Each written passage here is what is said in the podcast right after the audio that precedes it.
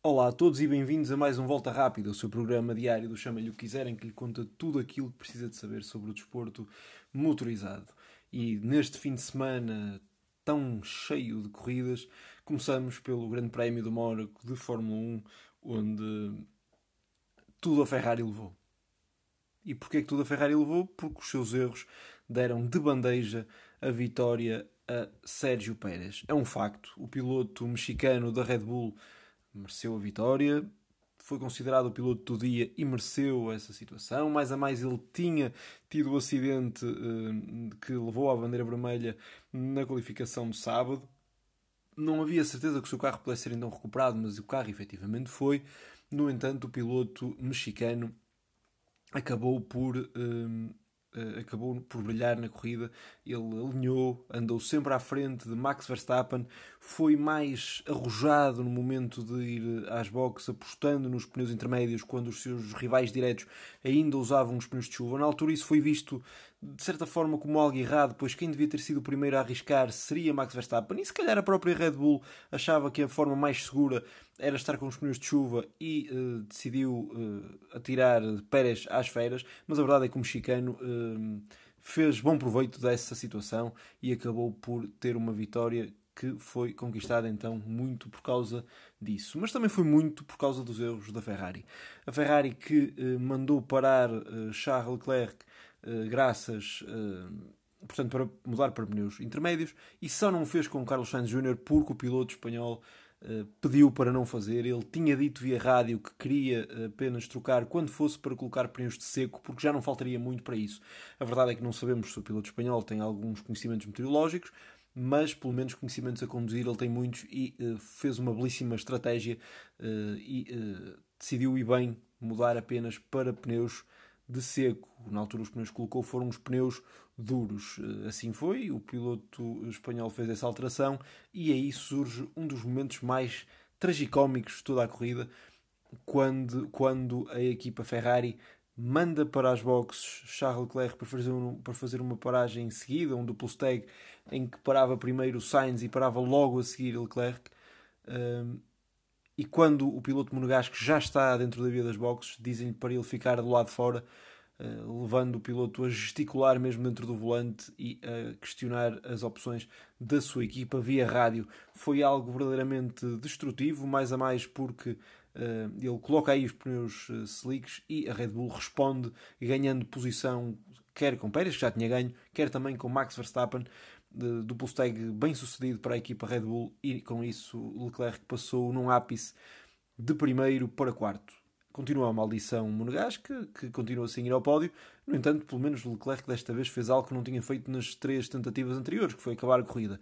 Não conseguiu ir ao pódio, quando claramente tinha carro ganhador. E isso foi aquilo que uh, nos pareceu. A Ferrari parecia ter o melhor carro para esta pista, não quer dizer que tenha o melhor carro do plantel, não sabemos, até porque isto varia muitas vezes de circuito para circuito, mas para esta pista a Ferrari parecia ter um carro ganhador, parecia ter um carro uh, capaz de vencer. No entanto, aquilo que acontece é que no Mónaco é praticamente impossível ultrapassar e a menos que exista colaboração uh, do piloto que está a ser ultrapassado, é praticamente mesmo impossível. Por exemplo, recordo que Pierre Gasly fez algumas ultrapassagens, mas essas tiveram colaboração de pilotos, dos outros pilotos que ainda para mais estavam com jogos de pneus diferentes, pneus de chuva e o piloto francês tinha uh, pneus uh, de pneus intermédios. Portanto, é uma situação em que uh, é muito difícil ultrapassar e como tal os pilotos acabaram depois um pouco em comboio. E se poderia existir alguma questão relativamente aos pneus duros, já que estariam todos com pneus iguais, tal acabou por não suceder, já que com uma bandeira vermelha ocorrida em virtude do despiste de Mick Schumacher, um despiste que acabou por parecer pior do que aquilo que foi, o carro acabou por se desintegrar. Recordo que, estes, que os carros são feitos para isso, para manter a célula de segurança do piloto intacta e para todas as outras partes se fragmentarem, se fragmentarem sem grande problema. No entanto, creio que uh, o carro se fragmentou de uma maneira um tanto ou quanto fácil demais para aquilo que é costume, até porque não é o primeiro acidente ali, uh, embora a dinâmica tenha sido estranha, não é o primeiro acidente naquela parte do circuito monegasco a partir do momento em que foi dada a bandeira vermelha, os pilotos fizeram alterações de pneus. A Ferrari não mudou os seus pneus duros, manteve os mesmos pneus duros que tinha, enquanto a Red Bull passou para pneus médios, algo que lhe permitiu ganhar alguma vantagem inicial e que depois, no fim, obrigou os, os pilotos a gerir, eh, já que, eh, já que foi de facto o pneu, o pneu já estava a, a, perder eficácia. No entanto, mesmo os pneus da Ferrari, os pneus duros dos Ferrari já estavam a perder alguma eficácia. Esta foi uma opção da Ferrari que, creio eu, terá sido uma opção de certa forma defensiva, já que a Ferrari sabia que se colocasse pneus médios os seus carros iriam provavelmente eh, destruí-los mais cedo do que a Red Bull faria, e então procurou usar os duros para ter uma melhor ponta final, ou pelo menos uma ponta final igual à da Red Bull, e foi mais ou menos isso que aconteceu. Os Ferraris pareciam superiores na fase final, eh, mas não conseguiram ultrapassar, como de facto é costume no Mónaco, ultrapassar é algo de muito difícil. Foi uma corrida que terminou por tempo, eh, não se cumpriram todas as voltas, já que existe um regulamento que na Fórmula 1 as corridas não podem demorar mais do que eh, duas horas desde o seu início e a verdade é que foi, assim foi.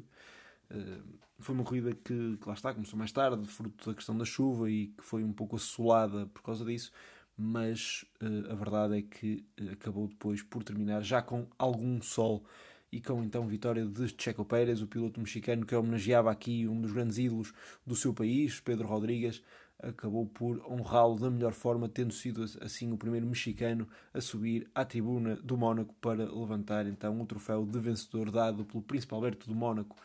A Red Bull acabou por vencer numa pista onde não parecia estar com máquina superior, portanto via-se um ar de incrível satisfação por parte de Christian Horner, um ar de grande satisfação de Sérgio Pérez, sendo que há um vídeo que circula em que eles falaram com em, que há uma frase, não, não, não há certeza que tenha sido isso que foi dito, mas parece que foi dito por Sérgio Pérez, se calhar assinei cedo demais.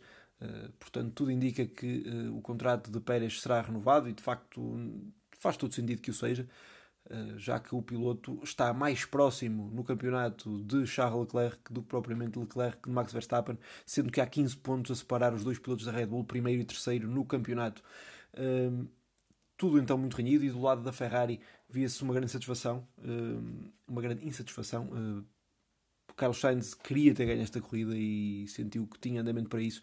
E Leclerc, claro, eh, verdadeiramente frustrado, uma corrida em casa que tinha tudo para vencer e a Ferrari deitou tudo a perder, tudo a Ferrari levou com as más estratégias. Verstappen estava por isso satisfeito, ganhou pontos ao seu, ao seu rival mais direto e, como tal, acabou então por ser menos mal e ele não olha propriamente para Pérez como um rival, como um concorrente direto ao título.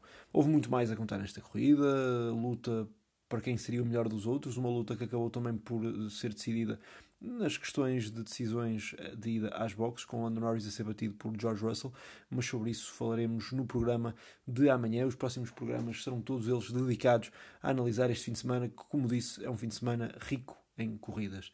Obrigado por ter estado connosco. Até amanhã.